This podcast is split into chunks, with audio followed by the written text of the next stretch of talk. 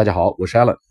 川普一直被指责借助俄罗斯的神力和影响来获得了总统的职位。那么他一直在撇清这个关系，说来说去呢，有点烦了，说你们别再折腾了。如果再折腾下去，还真就上了俄罗斯人的当。如果他们真有这么一个阴谋的话，原文是这样的啊：If it was the goal of Russia to create discord, disruption, and chaos within the U.S. Then, with all of the committee hearings, investigations, and party hatred, they have succeeded beyond their wildest dreams. They're laughing their asses off in Moscow. Get smart, America. 好，这个意思是什么呢？If it was the goal of Russia to create discord, disruption, and chaos within the U.S.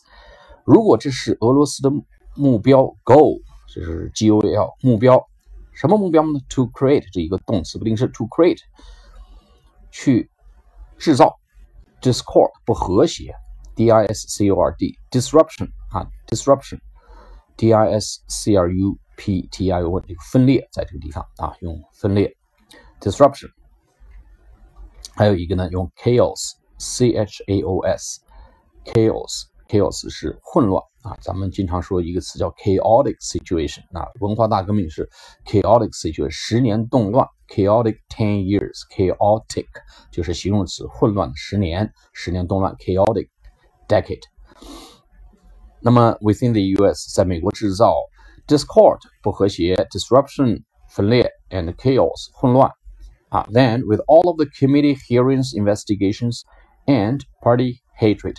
那么随着所有的这些 all of the committee 啊各种委员会大写的啊各种委员会的听证会 hearing h e a r i n g h e a r i n g hearings 啊加个 s 这些听证会啊这些听证会们 hearings investigations 调查们啊加 s and party hatred 啊政党的仇恨 hate 是动词恨的意思 hatred h a t r e d 就是仇恨的名词。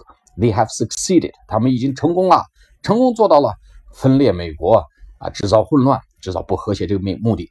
他们成功到什么程度呢？Even beyond，超越了 their wildest dreams，他们最狂野的梦想。咱们说他们想的最梦的梦，最梦想的事情啊，最野蛮的梦想啊，梦寐以求的事情，他们都做到了，甚至超越了他们。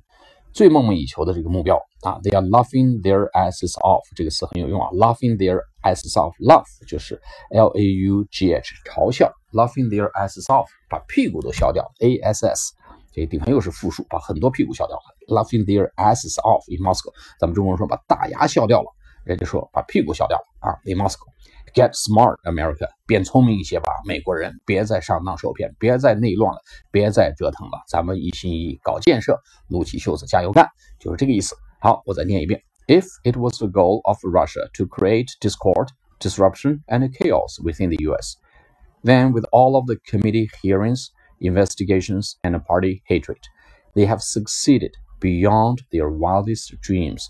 They're laughing their asses off in Moscow. Get smart, America！好了，我们下次课大家跟读一下。好，我们下次课见，再见。